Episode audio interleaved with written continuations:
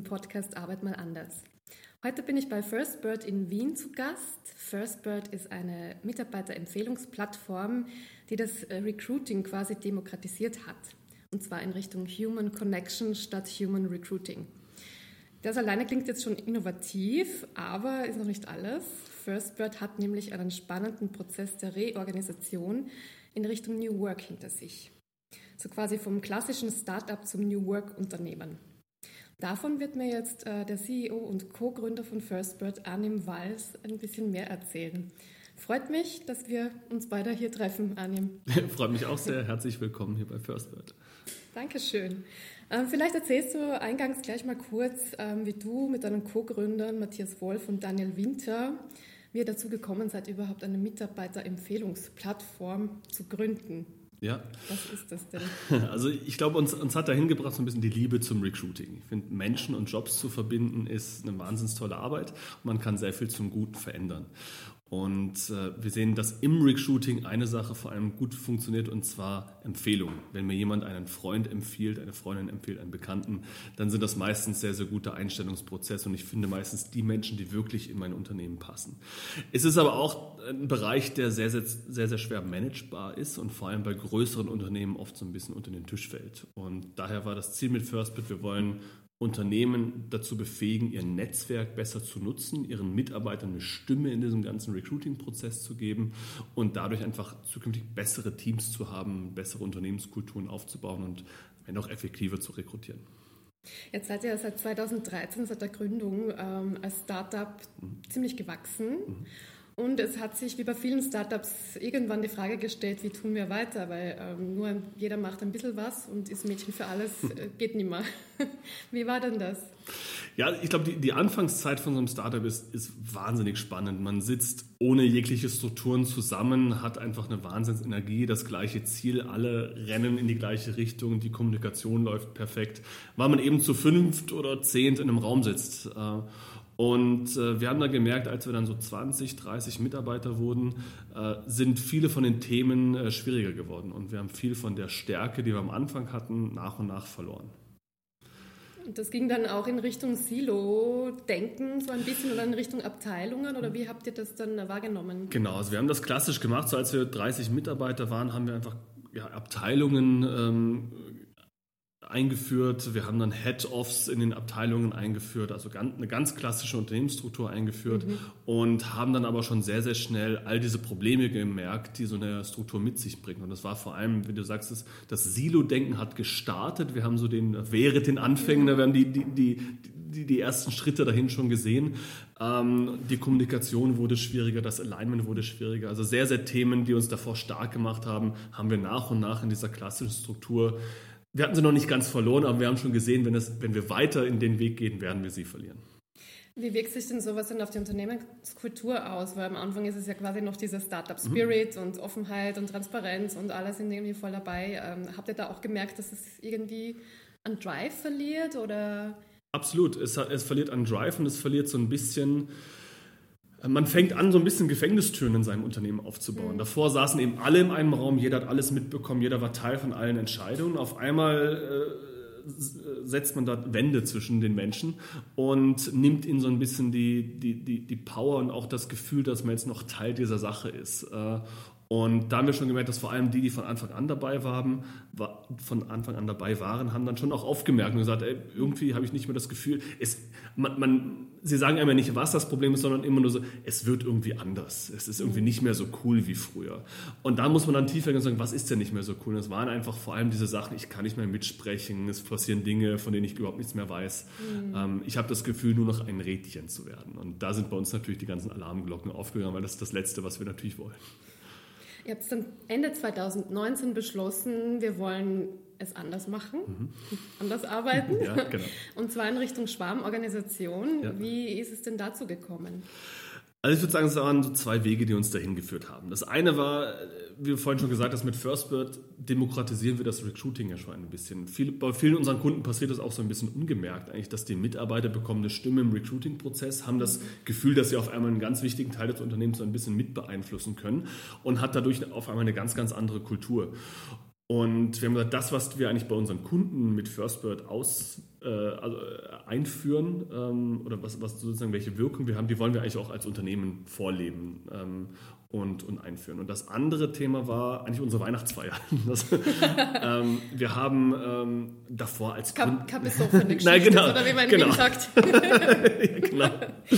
Äh, wir, haben, wir haben 2019 haben wir das erste Mal sozusagen die Weihnachtsfeier aus Gründerhand gegeben. Davor haben wir sie immer selbst organisiert und haben gesagt, wir haben da eigentlich gar keine Lust mehr drauf, äh, sondern wir wollen eigentlich, dass die, dass die Mitarbeiter das selbst machen. Wir haben bei einem Meeting gesagt, wer hat Lust, die Weihnachtsfeier zu organisieren? Es gab immer ein paar, die gesagt haben, ich hätte so gern mal die Chance, sowas zu organisieren. Äh, vier, fünf Leute haben gestreckt und gesagt, wir machen Weihnachtsfeier. Und wir haben ihnen ein Budget gegeben und gesagt, an, sozusagen, es soll sozusagen an Weihnachten ungefähr sein. Möglichst viele sollen mitmachen können. Das waren die Vorgaben. Und dann haben wir gesagt, entscheidet alles selbst. Wir wollen nicht mit einbezogen werden, ähm, sondern ich will an die Weihnachtsfeier kommen und nicht wissen, was passiert. Und äh, das hat einfach eine unglaubliche Dynamik in diesem Team hervorgerufen. Zum einen gab es überhaupt gar keine Hierarchien im Team, keine Rollen, sondern die haben sich alle selbst gefunden. Mhm. Also ihr habt keine Vorgaben, sehr, sehr gar nichts genau. gemacht. Ihr habt nur gesagt, wir wollen auf die Weihnachtsfeier und wir wollen nicht wissen, was genau, es ist. Genau, und ihr fünf macht das und das ist euer Geld, was ihr habt dafür, um das, um das auf die Beine zu stellen. Und äh, genau, also zum einen hat sich das Team total wunderbar selbst organisiert, ohne dass ihnen jemand sagt, wie man sowas zu tun hat. Äh, und zum anderen sind ganz unglaubliche Sachen eigentlich daraus entstanden, die, wenn wir mit dabei gewesen wären, niemals entstanden wären, weil die aus einer extremen Eigenmotivation dort passiert sind. Und das Ergebnis war, es war, also es gab zwei Ergebnisse. Das eine war, die Weihnachtsfeier war fantastisch. Es war wirklich total cool. Also mit wenig Budget haben die was Unglaubliches auf die Beine gestellt. Und zum anderen, wir als Geschäftsführer hatten mit dem Thema nichts zu tun. Es hat uns freigespielt für, für vielleicht andere Sachen, die wichtig sind. Und das waren zwei Sachen, wo wir gesagt haben, eigentlich Klar, ist, äh, eine Weihnachtsfeier ist jetzt irgendwie ein sehr schönes, emotional positives Thema. Mhm. Aber warum schaffen wir es nicht, diese Dynamik in alle anderen Sachen, die wir bei Firstwood machen, auch, auch äh, zu übersetzen, dass jedes Projekt so läuft? Äh, und das war so ein bisschen der Startpunkt, eigentlich alles zu hinterfragen, was wir bisher gemacht haben als Organisation. Was für euch ein Aha-Erlebnis, unter mhm. Anführungszeichen, weil ihr ja da Vertrauen reingegeben habt und dann auch alles super, also ja. die Erwartungen quasi übertroffen wurden. Absolut, absolut. Es hat auch einfach nochmal gezeigt, es braucht uns nicht. Ja. Ähm, wir hätten, es wäre anders gewesen, wenn wir es gemacht haben. Es wäre sicherlich nicht besser gewesen. Und ja, es, es braucht uns nicht und es hätte, wir hätten diese Dynamik und diesen Empowerment niemals hinbekommen, wenn mhm. wir da selbst mitgemischt hätten. Vielleicht ein Highlight aus der Weihnachtsfeier, jetzt wollen wir schon wissen, was da passiert ist. also das, was, glaube ich, alle Mitarbeiter total überrascht hatte, ist, wir haben das Team, was die Weihnachtsfeier organisiert hat, ist äh, jedes oder einige Wochenenden reingekommen und hat selbst einen Exit-Raum gebaut. Also so ein, haben da geschreinert ähm, und der war richtig, richtig gut. Also wo man dann eine halbe Stunde lang in diesem Raum Rätsel lösen konnte ähm, und, und danach dann entweder einen Preis gewonnen hat oder auch nicht. Aber da hat man einfach gemerkt, das war so eine Idee, das hat kein Geld gekostet, das war einfach nur die Eigenmotivation der mhm. Leute und das haben sie unglaublich, unglaublich toll umgesetzt und das hat jedem so ein, so ein Lächeln auf die, aufs Gesicht gezaubert. Und ja, also das war eines der Beispiele, die, die passiert sind. Es gab viele andere Sachen auch noch. Wie seid ihr da dann herangegangen, so als Management, als Gründerteam, mhm. ähm, diese Schwarmorganisation umzusetzen?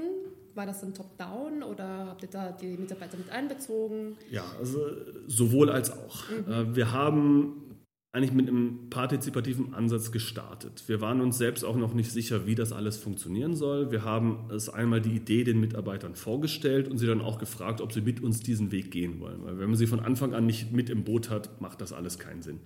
Ähm, das war der Startpunkt, wo alle gesagt haben, ja, wir können uns das alles überhaupt nicht vorstellen, aber wir wären mit dabei und wir würden es mal mit ausprobieren, aber immer mit der Chance, dass wir irgendwo auch eine Reißleine ziehen können, wenn das irgendwie im absoluten Chaos endet.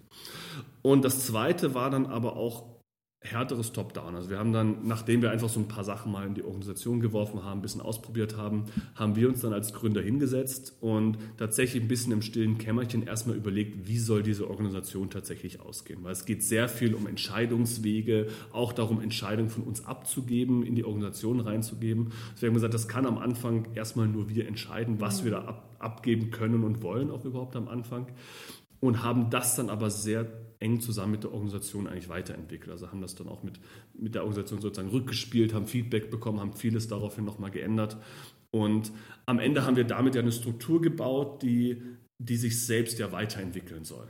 mhm. ähm, wo wir eigentlich jetzt dann das, das Heft an die Mitarbeiter weitergegeben haben und die Organisation jetzt durch die Mitarbeiter selbst jeden Tag eigentlich ein bisschen weiterentwickelt werden kann.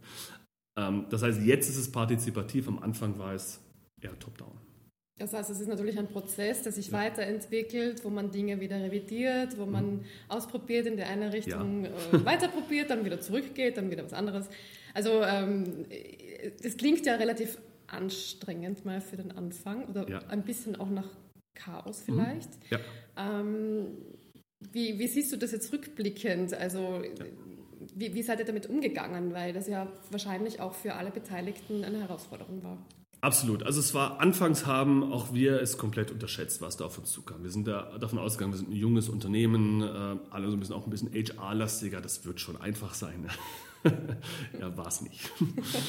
ähm, wir haben ganz am Anfang haben wir wirklich erstmal nur so Ideenteile, vor allem aus der Soziokratie, einfach nur ins Unternehmen geschmissen, um zu schauen, was davon wird angenommen, was funktioniert eigentlich wie, weil wir kannten uns alle praktisch damit nicht wirklich aus. Das heißt, wir mussten auch selbst wirklich mal viel ausprobieren und haben das auch dem Unternehmen wirklich so als Piloten verkauft. Wir probieren Dinge aus. Und wenn wir alle nach zwei Wochen sagen, das macht überhaupt keinen Sinn, dann hören wir auch auf, das zu tun.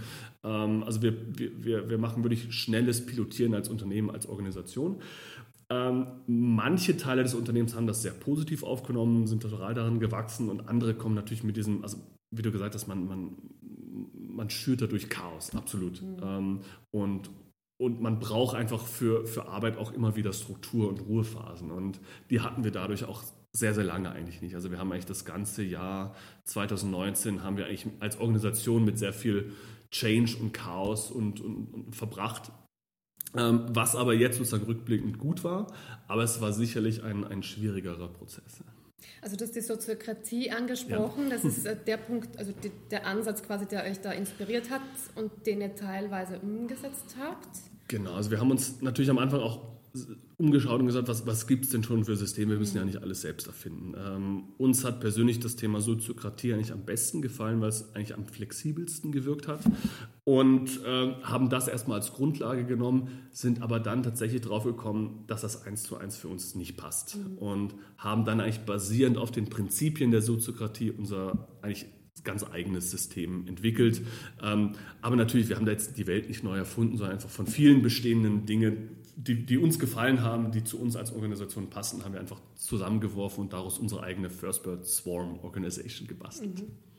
Das heißt, ihr habt äh, selbst organisierte Teams äh, formiert quasi, ja. die dann ihre Entscheidungsprozesse auch selbst organisiert durchführen. Mhm aber nicht alle, sondern teilweise gibt es dann auch wieder welche, die top-down gehen. So genau. Verstanden. Richtig, genau. Also äh, wir haben, wir haben grundsätzlich haben wir die ganze Organisation auf vier Prinzipien aufgebaut. Mhm. Ähm, und eines davon ist Empowerment. Das heißt, wir wollen, dass, dass jeder eigentlich eine Stimme bekommt bei Entscheidungen, die ihn oder sie betreffen. Äh, das zweite ist Transparenz, dass wir alle Informationen des Unternehmens sehr transparent allen Mitarbeitern zugänglich machen um Nummer drei äh, zu ermöglichen, und zwar ähm, Autonomie. Das mhm. Ziel ist, dass Teams sehr autonom, sehr selbstbestimmt arbeiten können. Das können sie nur, wenn sie die richtigen Informationen haben, um selbstständig auch die richtigen Entscheidungen treffen zu können. Ähm, aber vor allem das Thema Autonomie ganz wichtig. Ähm, also wenig Abstimmung möglichst im Unternehmen, sondern Teams sollen möglichst selbstständig in die richtige Richtung fliegen können. Und das vierte Thema ist eben das Thema Distributed Leadership, das wir auch für uns gesehen haben. Das klassische Führungskonzept funktioniert für uns nicht ähm, und, und wir, wollen das, wir wollen das bei uns anders leben. Und vor allem, was du gesagt hast, also das Thema Autonomie ähm, wird bei uns auch in so einer klassischen Kreisstruktur, das heißt, es gibt Kreise, heißen bei uns Nests, ähm, die, die zusammenarbeiten, die sehr, sehr selbstorganisiert eigentlich arbeiten können. Ähm, zu dem Bereich Distributed Leadership, ähm, darauf möchte ich jetzt nochmal zurückkommen, weil ähm, Leadership ja so das Thema schlechthin ist, was die Zukunft ja. betrifft. Äh, transformatives Leadership, mhm. äh, Servant Leadership, also es gibt ja ganz, ganz viele Ansätze. Und äh, was ist jetzt äh, bei Distributed Leadership anders? Heißt das jetzt, dass ähm, jeder Führungskraft sein soll und Führung übernehmen soll? Ich, ich fange ich fang vielleicht ganz vorne an, wie, wie wir da hingekommen sind. Mhm. Ähm, wir haben für uns eigentlich sehr stark hinterfragt, ob dieses klassische Modell für Führungskraftführung funktioniert. Weil wenn man sich Führungskraft anschaut, dann hat eine Führungskraft meistens sehr, sehr viele, sehr unterschiedliche Aufgaben. Und wenn wir uns ehrlich sind, manche, also es gibt selten Menschen, die alle diese Aufgaben perfekt äh, machen, sondern man ist doch immer so in die eine Richtung oder in die andere Richtung. Es gibt vor allem so zwei Bereiche, die wir sehen. Das eine ist so diese sehr stark zielorientierten Menschen, äh, die so die, die den KPIs, den Objectives hinterherrennen, äh, das Team motivieren können, heute erreichen wir das. Und es gibt die anderen, die sehr stark aufs Thema People Development, Leute entwickeln, Karriere entwickeln äh, sind. Und was wir auch klar bei uns sehen, ist, man ist immer, die, die, die Menschen auch, die bei uns arbeiten, äh, lehnen sich immer entweder in die eine oder in die andere Richtung. Man ist selten in diesen beiden Themen sehr, sehr gut. Und dann gibt es noch zusätzlich zwei andere Themen. Das eine ist das ganze Thema Organisation im Team. Wie arbeitet das Team zusammen? Wer macht hier eigentlich was? Meetings organisieren, moderieren etc. Und das vierte Thema ist das Thema ähm, Kommunikation und Information. Also die Information im, innerhalb des Teams zu verbreiten, zu anderen Schnittstellen-Teams zu verbreiten. Das sind eigentlich alles sehr wichtige Führungsfunktionen. Und wir haben für uns gesehen, dass eine Person die alle vier, Person, äh, alle vier Funktionen nicht wirklich gut wahrnehmen kann. Darauf haben wir dann eigentlich gesagt, wir, wir wollen diese klassische Ein-Personen-Führungskraft nicht mehr haben, sondern haben Führung eigentlich auf vier verschiedene Rollen aufgeteilt. Das ist bei uns ein Driver. Der Driver macht rein Zielerreichung vom Team. Ähm, es gibt den Facilitator. Der Facilitator ist dafür verantwortlich, das Team innerhalb zu organisieren. Wie laufen Meetings ab? Wann werden Retrospektiven gemacht? Äh, der moderiert auch die, die Meetings. Dann haben wir den Guardian. Guardian ist dafür verantwortlich, die, die Informationen äh, zu, zu beschützen, die generell für das Know-how zu beschützen. Das heißt, dass alles, was an Know-how kreiert wird, niederzuschreiben, anderen Teams innerhalb des Teams auch zugänglich zu machen.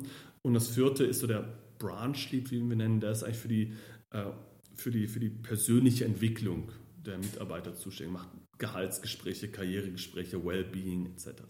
Das heißt, diese eine Führungskraft haben wir eigentlich aufgeteilt in diese vier Rollen. Und ähm, das ist auch klares Ziel, dass diese vier Rollen von vier unterschiedlichen Mitarbeitern auch ähm, wahrgenommen werden. Ähm, gelingt uns bei unserer Größe noch nicht immer. Wir sind jetzt 50 mhm. Mitarbeiter, ähm, aber wir kommen immer mehr in diese Richtung.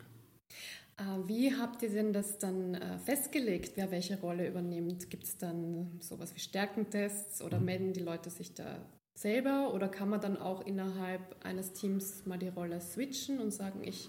Sehe mich jetzt doch eher als Branch Lead und würde das gerne ausprobieren? Ja, also vor allem zu Beginn, wir haben es vorhin schon gesagt, wir haben, so ein Change-Prozess bedeutet sehr viel Unordnung, Chaos im, im Unternehmen. Und um dieses Chaos nicht zu verstärken, haben wir vor allem auch am Anfang gesagt, wir machen auch da erstmal Top-Down-Entscheidungen. Mhm. Wir sagen vor allem, die Driver und Branch-Leads wurden von uns als Geschäftsführer bestimmt. Ähm, jetzt kann man sagen, das war dann eher eine Bauchstärkenentscheidung. Mhm. ähm, und die anderen beiden Rollen wurden dann teilweise, das war immer so ein Mix, teilweise hat dann der, der Driver des Teams sein Facilitator und Guardians im Team bestimmt. Teilweise wurden die dann auch schon eigentlich vom Team hochgespürt. Das heißt, das Team hat eigentlich selbstständig gewotet, gesagt, die Person ist unser Facilitator und macht das eigentlich eh schon ja so ein bisschen und ist die Beste, die das kann. Das heißt, die Teams hatten da auch unterschiedliche Wege, um, um zu der Rollenverteilung zu kommen. Genau, genau. Ziel für die Zukunft ist, äh, einen Teil der Rollen noch stärker nicht bottom-up zu bekommen. Das heißt, dass wirklich Teams selbst bestimmen, wer soll diese Rolle in unserem Team einnehmen. Ähm, bei manchen Rollen werden wir aber erstmal top-down bleiben. Ähm, also zum Beispiel auch die Rolle des Branch Leads, der natürlich auch der oder die Gehaltsgespräche gemacht. Ja. Das ist immer sehr schwierig, sowas bottom-up zu machen. Es ist, glaube ich, möglich, aber ist für uns auch ein Prozess. Das haben wir auch unseren Mitarbeitern gesagt. Das sind Sachen, die kommen vielleicht. Ähm, da muss man aber als Organisation und als Kultur erstmal hinwachsen. Das kann man, glaube ich, nicht sofort einführen. Mhm. Ja, wenn man davon ausgeht, dass es ja eine lernende Organisation ist, jetzt gerade ja. erst recht, ja. ähm, wie wichtig ist denn da die Weiterbildung oder, oder hm? gibt es da auch interne Weiterbildungen dann für zum Beispiel die Branch Leads, die dann doch Verantwortung haben? Ja, äh, genau. Also wir haben, äh, wir haben jetzt diese vier Rollen im Unternehmen und unser Ziel ist eigentlich, die Menschen, die jetzt diese Rollen eingenommen haben, müssen sich natürlich auch in diese Rollen reinentwickeln. Mhm. Und was wir gesehen haben, dass es für jede Rolle eigentlich schon sehr, sehr gute Personen im Unternehmen gab, die auch dann eine gewisse Führungs, äh, nicht Führungs, ähm, eine, eine Vorbildrolle eigentlich eingenommen mhm. haben. Und äh, was jetzt eigentlich heutzutage passiert, das ist üblicherweise einmal im Monat treffen sich alle äh, Mitarbeiter, die eine Rolle innehaben, also zum Beispiel alle unsere Facilitators, die für die Organisation von Meetings verantwortlich sind, die setzen sich einmal im Monat zusammen und haben wirklich einen offenen Workshop, wo jeder seine Probleme schildert, aber auch was lief bei uns gut. Das heißt, wir, sie lernen eigentlich voneinander und das merken wir auch, das bringt uns gerade viel, viel mehr, als es externe Coaches mhm. reinzuholen, weil sehr viel von dem Know-how eigentlich intern ist und die Teams, es gibt immer ein Team, das probiert was Neues und sagte den Rest der Teams, hey, das hat funktioniert oder das hat nicht funktioniert, müsst ihr nicht auch noch probieren. Mhm. Das heißt, es wird wirklich selbst lernend, ohne dass das wirklich gesteuert wird von oben. Wie hat sich denn jetzt zum Beispiel deine Rolle oder die deiner Co-Founder ähm, verändert? Äh, sie hat sich ähm, in, ja, in verschiedensten Richtungen eigentlich verändert. Also sie hat sich auf alle Fälle verändert und verändert sich auch immer noch gerade. Es ist natürlich auch für uns ist das ein sehr spannender Prozess, uns da jetzt zu finden. Ähm, die Organisationsstruktur kann auch nur leben, wenn wir sie lieben, wenn wir nicht dann irgendwann wieder in hartes Top-Down-Entscheidungen sozusagen gehen. Mhm. Ähm, ich fange mit, also mit, dem, mit dem positiven Teil an. Es waren schon teilweise schwere Rucksäcke, die man abgelegt hat, weil man einfach Entscheidungsprozesse anderen übergeben hat, ähm, weil man auch selbst der sehr viel einfach Bottleneck ist. Man merkt einfach, man alle wollen Entscheidungen von einem, man kommt nicht hinterher. Ähm, heißt ja auch nicht, dass man die richtigen Entscheidungen dann trifft. Und das abzugeben, ähm, hat mir sehr viel Luft gegeben äh, für, für andere Dinge. Das, glaube ich, sehr wichtig war. Ähm, auf, der anderen Sache, auf der anderen Seite, ähm, man braucht Vertrauen. Ähm, das muss man teilweise auch erstmal, erstmal noch stärker aufbauen. Und äh, man muss auch loslassen können, klar. Äh, man muss sich auch bewusst mal aus Dingen rausziehen, auch wenn man sagt, ah, das läuft jetzt vielleicht nicht so, wie ich es gemacht hätte. Ähm, aber dann auch würde ich einfach mal kurz schauen, äh, wo, wohin sich das entwickelt, bevor man sozusagen gleich wieder reinrennt und, und den Keil dazwischen schmeißt. Gab es so Punkte, wo du die Notbremse gezogen hast oder wo du gesagt hast, äh, na, bitte nicht so weiter? Äh, nein, also wir haben, wir haben gewisse, wir haben also in der Struktur sind gewisse Notbremsen verankert. Das heißt, äh, wir vor allem auch als Geschäftsführer haben gewisse Vetorechte, ja. Äh, was zum Beispiel größere Budgetentscheidungen angeht, weil wir das auch rein, rein rechtlich einfach brauchen, so ein Vetorecht. Und dann gibt es andere, wir arbeiten auch auf Consent-Prinzip. Das heißt, ähm, eine Person darf einen Vorschlag machen und wenn es keine gut begründete Objection dagegen gibt, das deutsche Wort für Objection, Einwand, Einwand danke. Äh, also wie man sieht, das ist bei uns alles auf Englisch, die, die ganze Organisation. Also wenn es keinen gut begründeten Einwand gegen diesen Vorschlag gibt, dann, dann gilt dieser Vorschlag als angenommen und macht das. Das heißt, wir haben auch jederzeit die Möglichkeit, äh, diese Einwände zu geben. Ähm, und und man muss dann ja. wahrscheinlich auch einen, einen ja. Äh, anderen Vorschlag, Lösungsvorschlag bringen, oder wie ist das denn? Man muss natürlich einen, einen anderen Vorschlag Sonst bringen und man muss es auch gut argumentieren können. Mhm. Und wenn ich nicht in der Lage bin, einen Vorschlag gut zu argumentieren, dass der Rest des Teams den auch in dem Meeting annimmt, dann würden sie es in der, in der Real, also in einer anderen Organisation würden sie es dann vielleicht machen, aber nicht dran glauben. Äh, und hier wird es dann gleich, gleich ausdiskutiert. Mhm. Glaubst du eigentlich jetzt nur ein kleiner äh, äh Seitenhieb quasi, dass äh, in unter Unternehmen, wo eben nicht so offen mhm. kommuniziert und entschieden wird, dass das sehr viel Energie kostet wahrscheinlich und sehr viel Aufwand ist, auch diese Dinge dann, ähm, ja, wenn die, diese Dinge quasi unterschwellig weiterlaufen?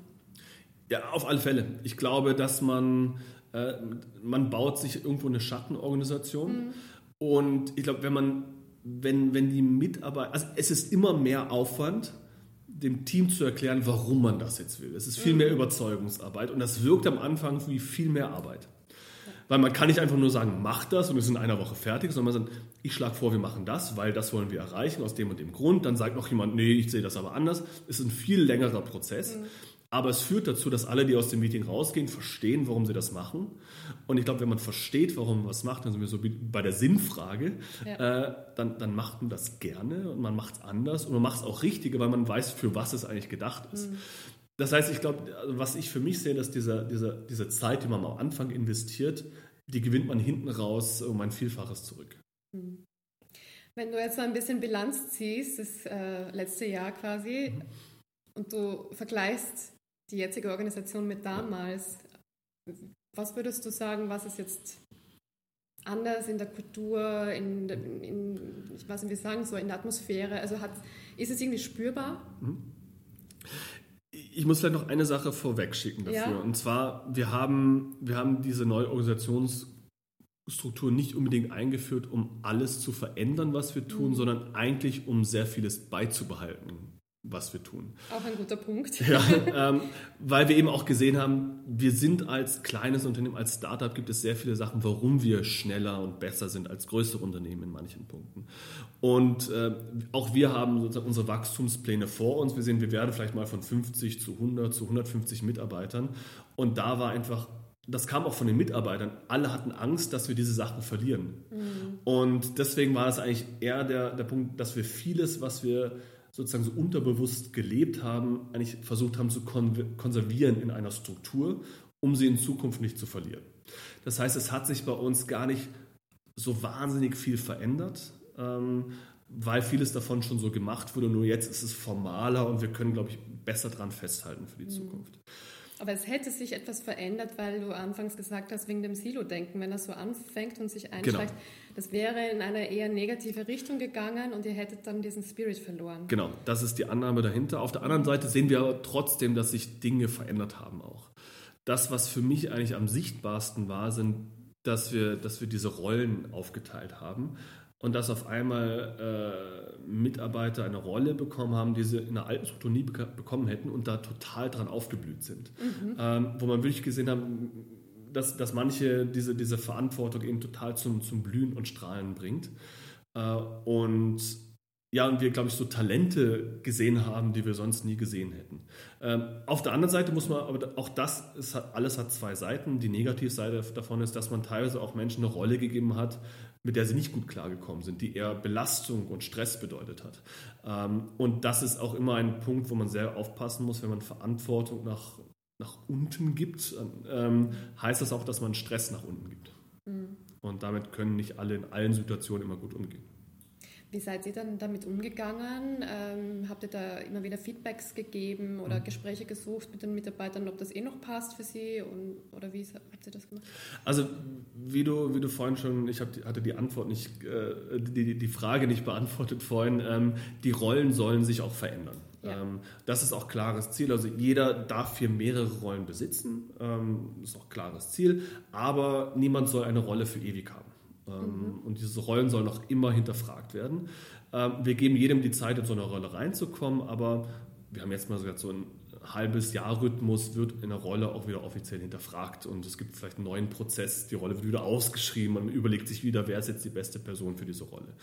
Warum macht ihr das? Ist es, weil man eine gewisse Müdigkeit entwickelt oder vielleicht auch dann hm. mit der Zeit merkt, das ist es jetzt doch nicht oder nicht mehr? Genau. Das verändert sich einfach. Also der, der Erfolg dieser Organisationsstruktur und unserer Organisation an sich hängt sehr stark daran, ob, ob die Rollen gut besetzt sind. Mhm. Und von daher ist es natürlich schon auch für uns ein ganz wichtiger Prozess, die richtigen Personen zu finden, die diese Rollen haben. Und ähm, das ist, glaube ich, auch, also man, man darf auch, glaube ich, so eine Soziokratie oder so, so ein so eine ähm, selbst- oder mitpartizipative Organisationsstruktur nicht damit verwechseln, dass jetzt jeder machen kann, was er will, sondern ähm, viele Sachen werden viel härter hinterfragt und auch eben ist die Person in der richtigen Rolle. Mhm. Äh, und es ist viel leichter, sozusagen das in einem, also wenn man automatisch mit einbaut, dass jedes halbe Jahr ist automatisch mal ein Cut und man überlegt sich wieder neu, wer passt denn jetzt am besten, ist viel einfacher, als jemanden sozusagen abzusägen und sagen, du, du kannst die Rolle aber nicht mm. gut. Ähm, es kann ja sein, dass nach dem halben Jahr auch ist immer noch die richtige Person für die Rolle, aber das ist eine proaktive, positive Entscheidung und keine negative Entscheidung. Und diese Entscheidung wird auch innerhalb des Teams dann getroffen? Da sind wir noch nicht ganz. Das ist das. Ziel, dass wir da hinkommen. Äh, da hat uns tatsächlich auch, ich glaube, Corona so ein bisschen einen Strich durch die Rechnung gemacht. Wir haben viele von den Sachen ein bisschen, ein bisschen vertagt. Das steht auf der Roadmap, dass wir da mehr und mehr hinkommen als Unternehmen, dass solche Sachen gewotet werden. Ähm, das ist sowas, man kann das als Struktur sehr leicht einführen. Als Kultur dauert das aber. Dass mhm. Teams selbst so sozusagen offen, konstruktiv, kritisch miteinander sind, dass sie sozusagen einem auch eine Rolle wieder aberkennen. Äh, da muss man als Organisation und Kultur erst hinwachsen. Mhm. So ein bisschen rein ja. erziehen, genau. unter Anführungszeichen. Ja. Ja. Ähm, weil du Corona ansprichst, mhm. Corona-Krise, die hat euch ja jetzt auch nicht ganz ähm, ähm, kalt gelassen, sagen wir mal so. Es ähm, hat euch schon auch getroffen, natürlich. Klar. Kunden, vor allem aus der Tourismusbranche, waren da betroffen. Klar. Hat sich alles ausgewirkt. Ihr seid natürlich auch ins Homeoffice gewechselt. Mhm. Ähm, wie habt ihr dann weitergemacht mit eurer Schwarmorganisation? Mhm. Also wir haben äh, während Corona, also Corona war für uns so ein bisschen ein Stresstest für diese Organisationsstruktur. Und wir haben ähm, eine Sache von Anfang an geändert, geändert. Das mag jetzt so ein bisschen dagegen sprechen, aber erkläre auch gleich warum. Äh, wir haben, äh, also es kam ja in, in Österreich, kam es ja erstaunlicherweise sehr plötzlich. Im Nachhinein kann man sagen, wir hätten es eigentlich alle sehen müssen, aber es war eigentlich so in einer Woche, wo sich die Ereignisse überschlagen haben. Auf einmal waren alle im Homeoffice ähm, und es war klar, okay, wir sind in einer, in einer in einer Krise und keiner weiß, wie die nächsten Wochen aussehen. Wir haben in dieser Zeit ganz klar auch an die Mitarbeiter kommuniziert, wir machen jetzt Top-Down-Management, weil wir können jetzt nicht warten, dass sich Kreise zusammensetzen, konsentbasierte Entscheidungen machen, sondern wir müssen gerade auf Stundenbasis, Tagesbasis schnelle Entscheidungen treffen. Mhm. Das heißt, wir haben dort wieder sehr viel Entscheidungsmacht an uns Geschäftsführer zurückgegeben, gesagt, es muss jetzt sehr schnell gehen. Ähm, aber die wurde jetzt auch wieder zurückgegeben. Also es war auch, äh, es war klar kommuniziert und ich glaube auch, wenn wenn das Boot in den Sturm reinfährt, dann muss man einfach schnell sagen, fährt man da jetzt rechts und links vorbei und kann nicht erstmal im Kreis zusammensitzen und entscheiden, wo geht es jetzt lang. Wenn man bei Rüger See sitzt und entscheidet, sozusagen, auf welcher Insel finden wir jetzt den größten Schatz, glaube ich immer noch, dass, dass das Team die bessere Entscheidung findet. Also ich, ich glaube, man, da, man, man, darf da auch nicht ganz starr an einem System ja. festhalten, sondern muss auch da überlegen, was ist gerade das Wichtigste. Ähm, das, was wir aber sehr positiv gemerkt haben, ist, vor allem die letzten Monate waren ja für alle Unternehmen ein riesiger Change in jederlei Hinsicht. Ähm, Remote Office war eines der größten Themen für alle. Auf einmal müssen alle remote miteinander arbeiten, Teams müssen online kollaborieren. Ähm, das war für uns jetzt natürlich als Startup rein technisch jetzt nicht groß was Neues. Wir hatten, das Setup war da, aber die Kultur dahin zu bekommen, ist für uns natürlich auch ein Schritt gewesen. Und mhm. da haben wir gesehen, es war nicht notwendig, dass wir als Geschäftsführung dem Unternehmen jeden Schritt vorgeben. Das macht jetzt, das macht jetzt so, arbeiten wir jetzt zusammen, sondern da haben sich zum Beispiel unsere Facilitator sehr schnell zusammengesetzt und überlegt, okay, wie laufen jetzt Online-Meetings bei FirstBit ab? Ähm, und das heißt, das ganze Unternehmen hat viel, viel schneller eigentlich auf diesen Change reagieren können. Und es war eben so ein, ein, ein äh, es war so, sozusagen ein, schon ein so ein basisdemokratischer Change teilweise, wo die Teams selbst gesagt haben, so machen wir das jetzt. Und dann war es in dem gleichen Moment war es auch eingeführt, weil es jeder, mhm. jedes Team gleich so übernommen hat. Und das macht einen natürlich viel, viel schneller bei solchen Geschichten. So ein rasches Anpacken gemeinsam. Genau, mhm. genau. Weil sich auch jeder, ich glaube, einfach durch die Kultur, die man durch so eine Organisation einführt, fühlt sich jeder verantwortlich. Mhm. Niemand dreht einfach nur Däumchen und wartet, jetzt warten wir mal, bis der Geschäftsführer uns sagt, was wir jetzt alles zu tun haben, sondern jeder weiß, es ist irgendwo auch mein Unternehmen, ich habe sehr viel Selbstverantwortung, ich muss mir jetzt selbst überlegen, wie ich all meine Themen auch in so einer Situation weiterbekomme. Und das hat uns in den letzten Monaten extrem viel weitergeholfen. Was ja auch spannend ist, ist die Motivation der Mitarbeiter, dass sie jetzt mehr Verantwortung übernehmen sollen. Da heißt es ja dann oft, gerade in, in traditioneller geführten Unternehmen, mhm. ja, warum sollte ich, weil die Führungskräfte kriegen ja mehr bezahlt dafür, die sollen das machen. Genau. Ist ein berechtigter Einwand eigentlich. Absolut, ja. Ähm, was Gab es das bei euch auch unter vereinzelten Mitarbeitern mhm. und ja. was, was ist denn die Motivation dann?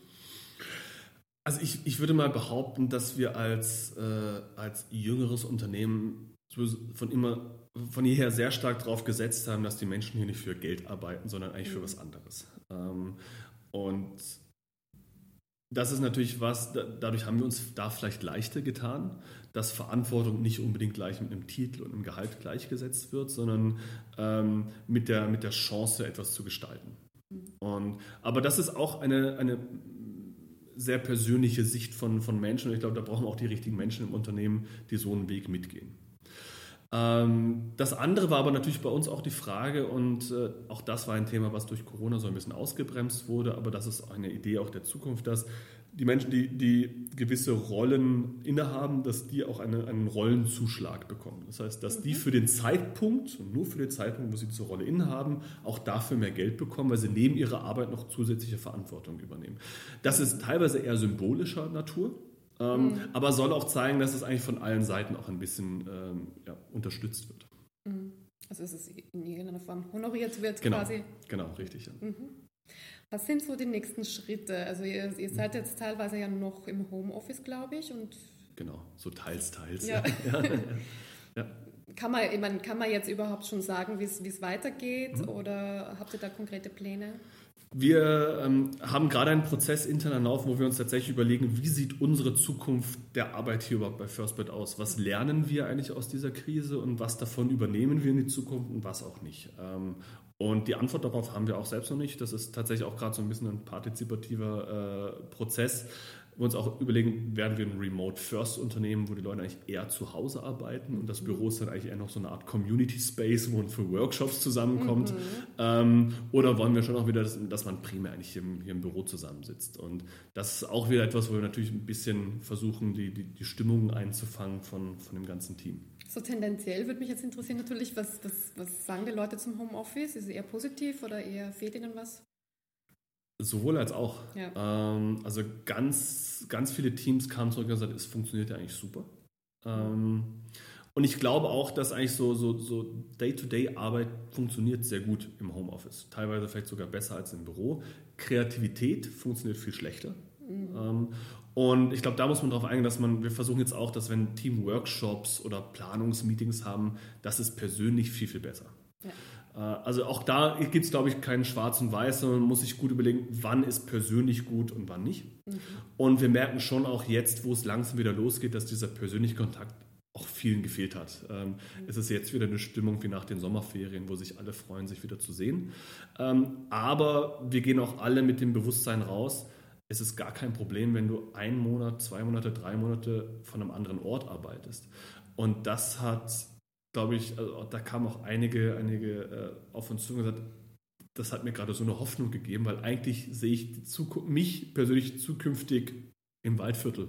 Ich dachte immer, das schließt sich aus gegeneinander, aber es tut sich ja gar nicht. Ich kann ja eigentlich meine, meine persönlichen Wünsche, Träume ähm, auch erfüllen und, und, trotzdem noch hier arbeiten und äh, muss nicht unbedingt in der Nähe des Büros wohnen. Und das ergibt natürlich ganz, ganz andere Möglichkeiten ist natürlich eine große Motivation, dann weiterzuarbeiten. Genau. ja.